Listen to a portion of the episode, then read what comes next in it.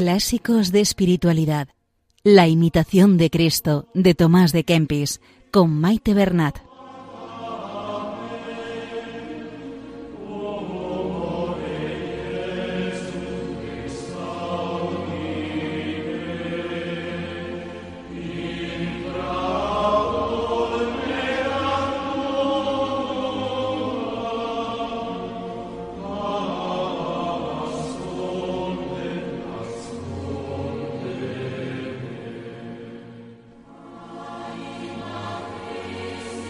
Un saludo a todos los oyentes de Radio María. Bienvenidos a Clásicos de Espiritualidad con la imitación de Cristo. Nos ponemos en las manos de María, que ella interceda por nosotros ante el Padre y que todo sea para mayor gloria de Dios.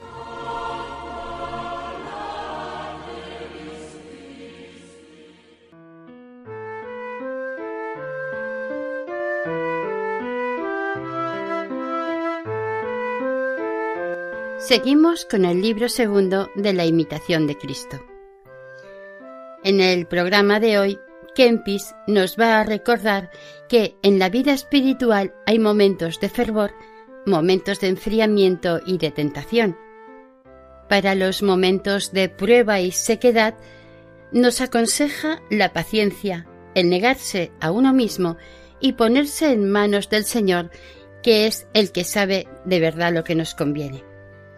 También nos ayuda en mantener un corazón agradecido, reconociendo que todo el bien que tenemos, tanto material como espiritual, proviene de Dios. Esto nos ayudará en la humildad y nos alejará de la soberbia espiritual.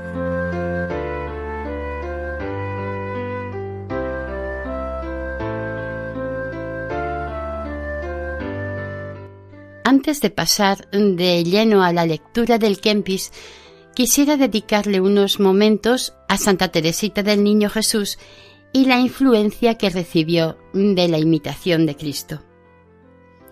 Es muy ilustrativo un párrafo que ella misma escribió en su autobiografía titulada Historia de un alma. Se encuentra en el manuscrito A, capítulo 5, y dice así. Desde hacía mucho tiempo yo me venía alimentando con la flor de harina contenida en la imitación. Este era el único libro que me ayudaba, pues no había descubierto todavía los tesoros escondidos en el Evangelio. Me sabía de memoria casi todos los capítulos de mi querida imitación, y este librito no me abandonaba nunca. En verano lo llevaba en el bolsillo y en invierno en el manguito. Era ya una costumbre. En casa de mi tía se divertían mucho a costa de eso y abriéndolo al azar me hacían recitar el capítulo que tenían de los ojos.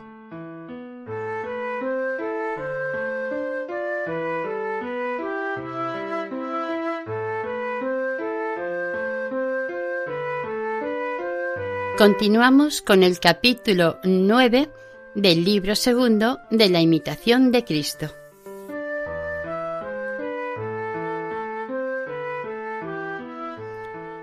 No es grave cosa despreciar la consolación humana cuando tenemos la divina.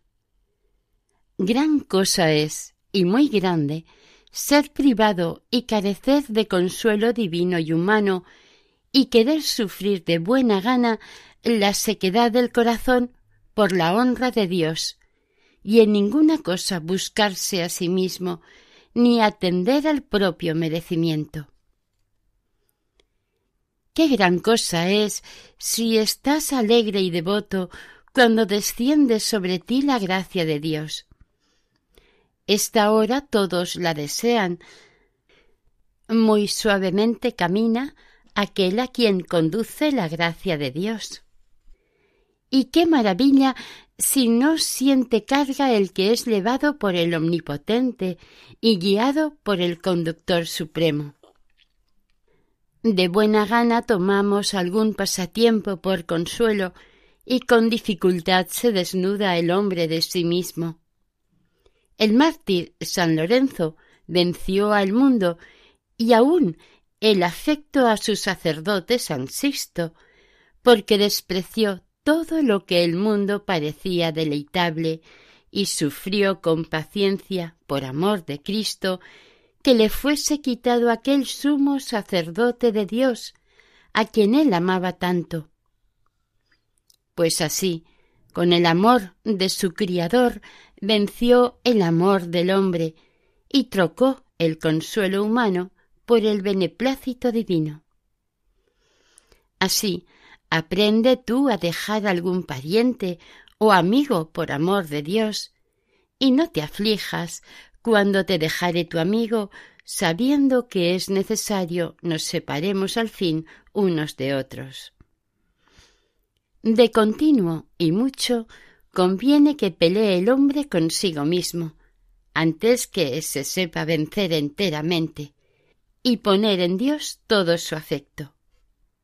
Cuando el hombre se está en sí mismo, con facilidad se desliza en las consolaciones humanas. Mas el verdadero amador de Cristo y cuidadoso imitador de sus virtudes no se arroja a las consolaciones ni busca dulzuras sensibles.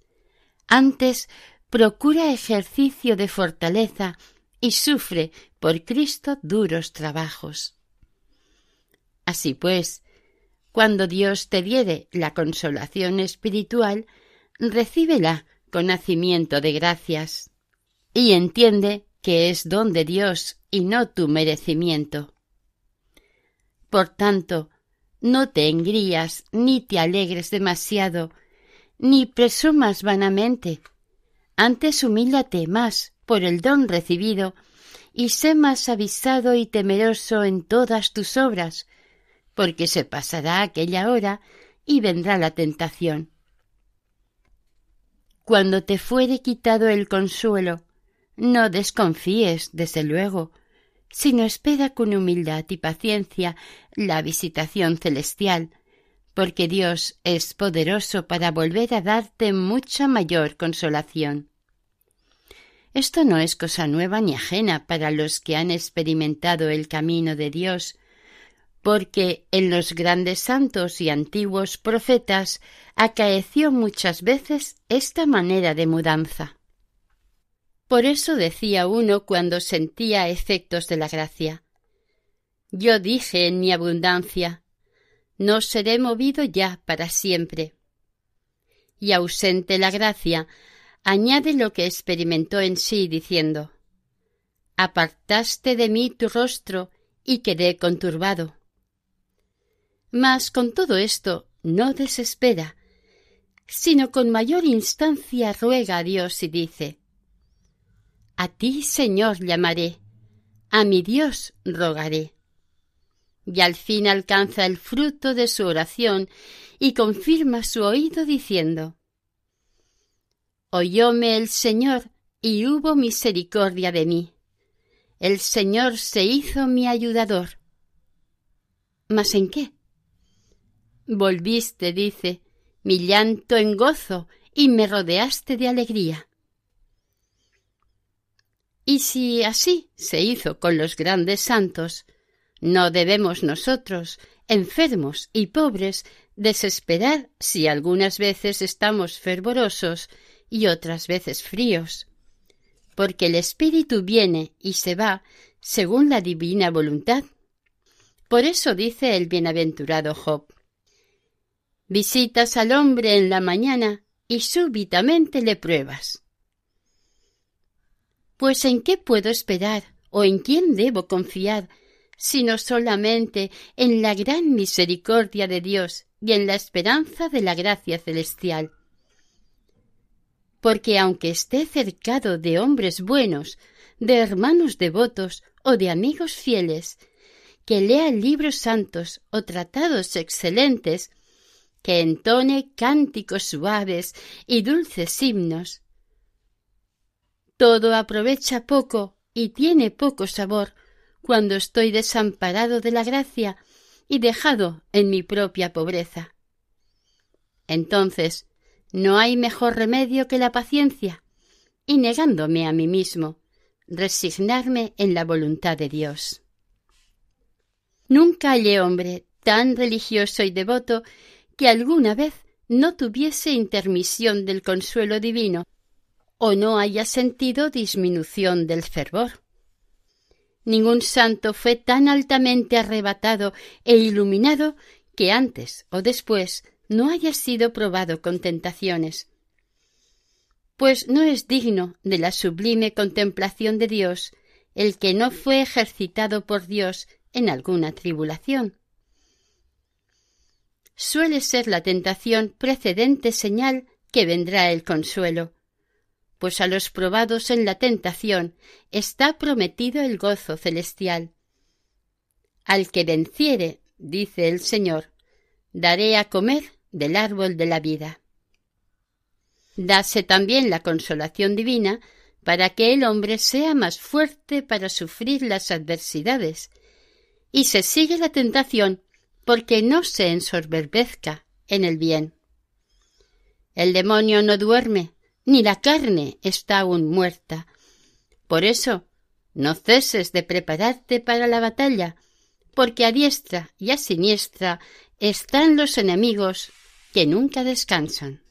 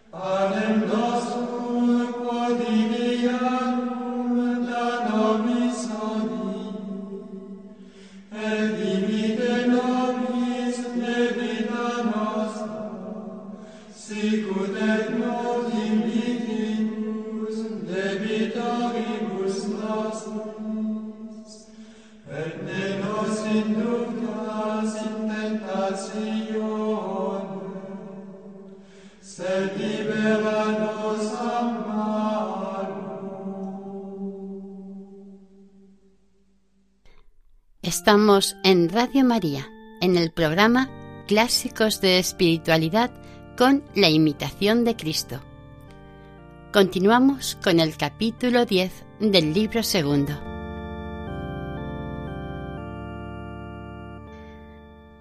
¿Para qué buscas descanso, pues naciste para el trabajo? Disponte para la paciencia más que para la consolación, y más para llevar cruz que a tener alegría. ¿Qué hombre del mundo no tomaría de muy buena gana la consolación y alegría espiritual si siempre la pudiese tener? Porque las consolaciones espirituales exceden a todos los placeres del mundo y a los deleites de la carne. Porque todos los deleites mundanos son torpes o vanos. Mas sólo los deleites espirituales son los alegres y honestos, engendrados de las virtudes e infundidos por Dios en los corazones puros. Mas no puede ninguno gozar continuamente de estas consolaciones divinas como quiere, porque el tiempo de la tentación pocas veces cesa.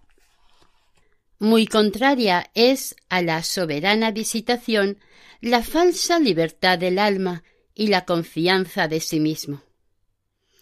Bien hace Dios dando la gracia de la consolación, pero el hombre hace mal no atribuyéndolo todo a Dios y dándole gracias. Y por esto no son mayores en nosotros los dones de la gracia, porque somos ingratos al bienhechor y no lo atribuimos todo a la fuente original. Porque siempre se debe gracia al que dignamente es agradecido, y se quita al soberbio lo que se suele dar al humilde. No quiero consolación que me quite la compunción, ni deseo contemplación que me lleve a la soberbia. Pues no es santo todo lo alto, ni todo lo dulce bueno, ni todo deseo puro, ni todo lo que amamos agradable a Dios. De grado acepto yo la gracia que me haga más humilde y temeroso y me disponga más a renunciarme a mí. El hombre enseñado con el don de la gracia y avisado con el escarmiento de haberla perdido, no osará atribuirse así bien alguno. Antes confesará ser pobre y desnudo. Lleno de verdad y de gloria celestial, no es codicioso de gloria vana.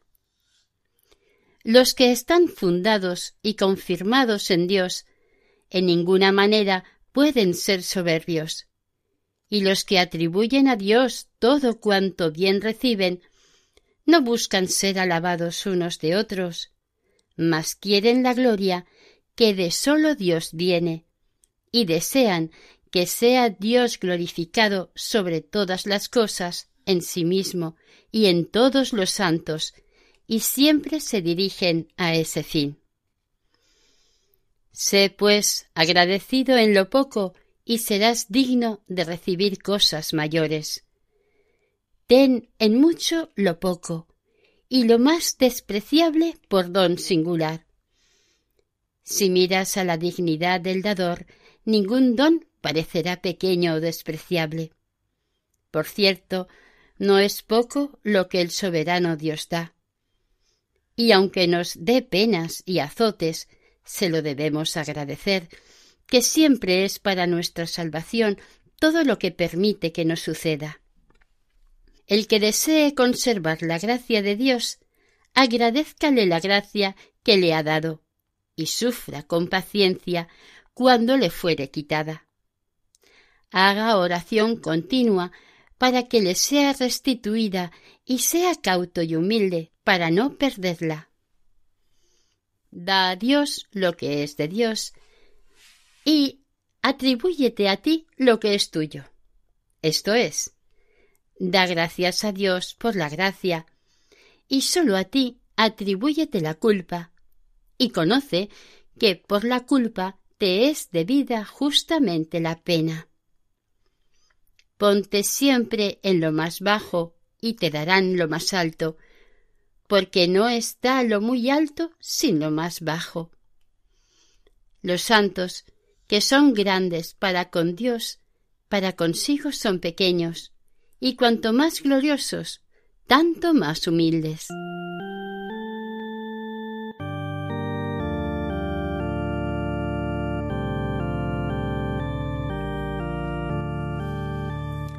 Capítulo 11 Cuán pocos son los que aman la cruz de Cristo.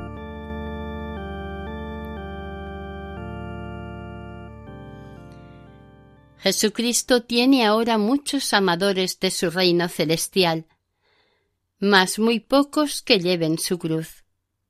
Tiene muchos que desean la consolación y muy pocos que quieran la tribulación. Muchos compañeros haya para la mesa y pocos para la abstinencia. Todos quieren gozar con él, mas pocos quieren sufrir algo por él. Muchos siguen a Jesús hasta el partir del pan, mas pocos hasta beber el cáliz de la pasión.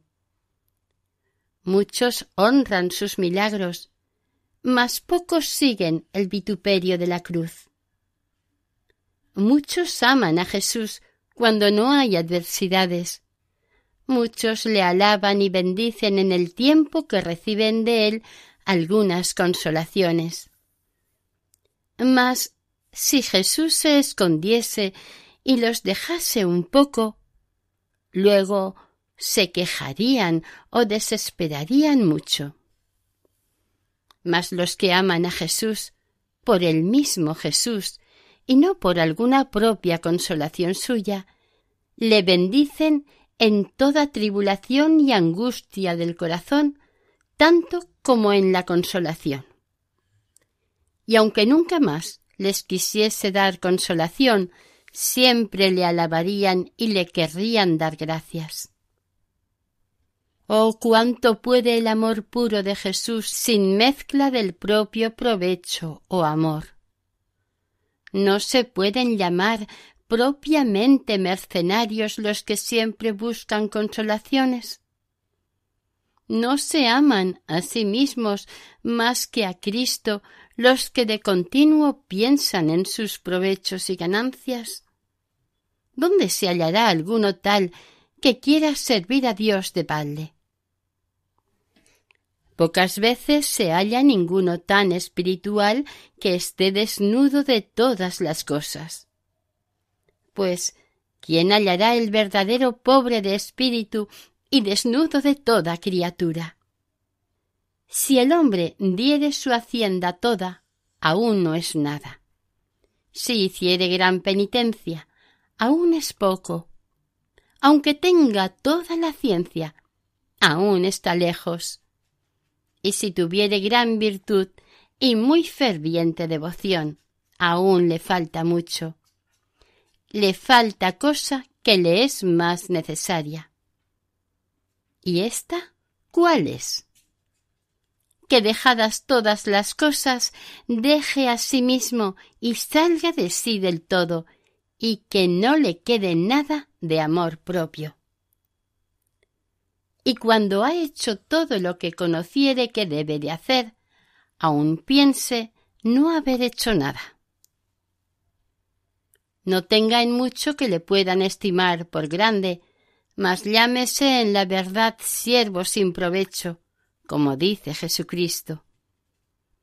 Cuando hubierais hecho todo lo que os está mandado, aún decid, siervos somos sin provecho, y así podrás ser pobre y desnudo de espíritu, y decir con el profeta, porque uno solo y pobre soy.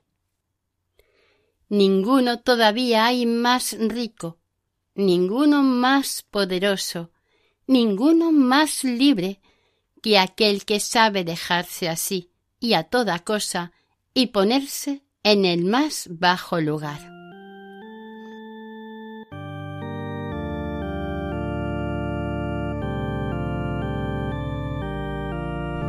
Y hasta aquí el programa de hoy. Continuaremos la semana que viene, si Dios quiere.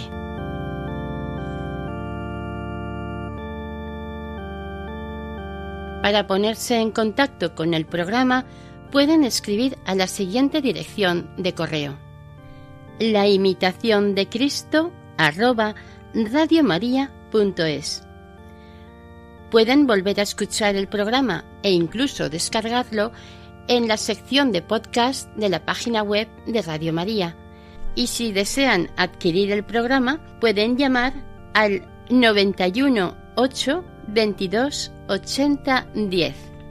Que el Señor y la Virgen les bendigan.